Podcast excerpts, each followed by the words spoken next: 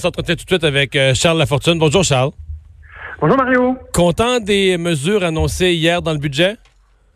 Ben, je suis extrêmement, extrêmement content. Euh, euh, un, 126 euh, millions pour euh, de l'aide à domicile, un 250 millions sur cinq ans pour pour pouvoir avoir des, des, des, centres de jour, de l'aide, des, des, ressources.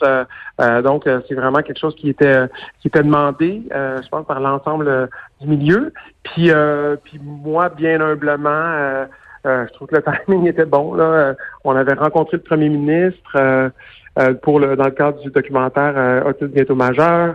Euh, il, il, il, nous avait dit ben vous allez être entendu. Il y avait aussi des, des, regroupements de parents qui avaient sur la blessure intellectuelle, des polyhandicapés, donc aussi qui avaient fait des revendications. puis je pense que tous ces gens-là aujourd'hui ont l'impression, en tout cas pas l'impression, je pense que c'est une réalité d'avoir été entendus par euh, le gouvernement. Il y a, il y a eu euh, à l'automne, les gens ont peut-être vu passer ça dans, dans les médias. Il y a Mme Macaroni qui avait fait un mandat d'initiative oui. de, de, de, Westmount. Et puis, bon, la CAQ avait voté contre une commission parlementaire sur les services donnés aux autistes après après 18 ans. Là. C'est une des grandes problématiques lorsqu'ils sont qui sont majeurs, un service de santé, d'éducation, de centre de jour, etc. Et puis, euh, tout le monde avait été un petit peu refroidi par ça. Moi, j'avais reçu beaucoup de courriels me disant bon, euh, est-ce que le premier ministre a des larmes de crocodile, est-ce qu'il va vraiment s'en occuper? Ou dans le fond c'est juste pour bien paraître. Puis euh, mais euh, je dois dire que je, je, je, hmm. remets à César. Est-ce que, est que ça va être assez? Parce que j'ai quand même un peu l'expérience. C'est quand tu arrives dans le budget, tu sais, le montant, quand on dit, mettons, là, pour les, les, enfants qui deviennent majeurs, comme les autistes devenant majeurs, 126 millions. Le montant a l'air gigantesque. Mais après ça, il faut que tu divises. C'est sur 5 ans. Le Whoops, on est déjà à 25 millions par année. Puis une fois que tu leur divises par chacune des régions du... Tu sais, tu divises plusieurs fois, puis finalement, tu dis, oui, c'est des sommes importantes, mais pas, pas autant que l'œil du public, disons, peut avoir l'impression au premier regard. Est-ce que ça va être assez?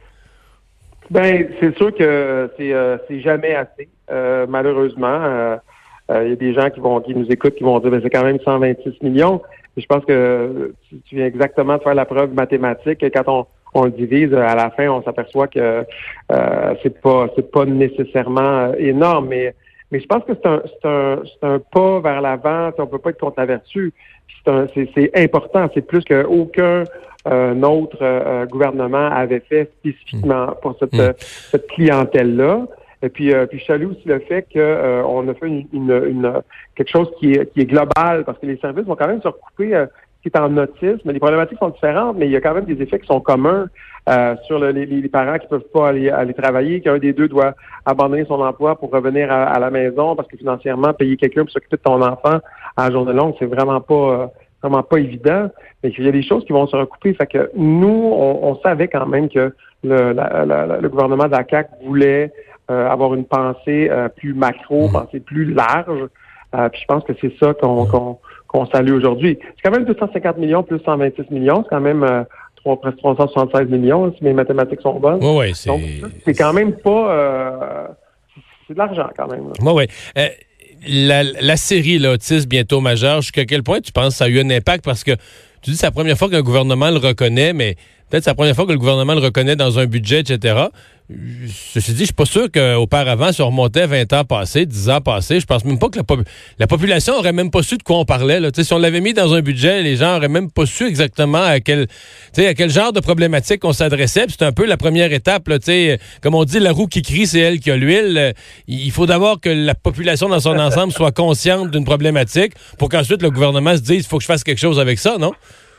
c'est sûr que je vais redire euh, dans les prochains jours, la roue qui crie, c'est celle qui a l'huile. Oui, c'est vrai. Je pense, que, je pense que euh, bien humblement, euh, c'est pas tellement de faire la série que les c'est la prise de conscience que les gens euh, ont eue. Tu sais, nous, on, faisait cette, cette série-là, on disait oui, on va parler d'autisme, mais on va essayer de, de parler de parentalité à travers l'autisme parce que quand t'es parent, ben, tu as toutes sortes de problématiques avec, avec tes enfants. Je pense que l'autisme, ça met en lumière de façon très, très concentrée euh, des problèmes euh, de, de, parentalité parce que euh, ben c'est des problématiques qui sont quand même compliquées parce que c'est en même temps bien simples, en même temps bien complexes, mais ça, ça, ça, te ramène à l'essence même d'être parent.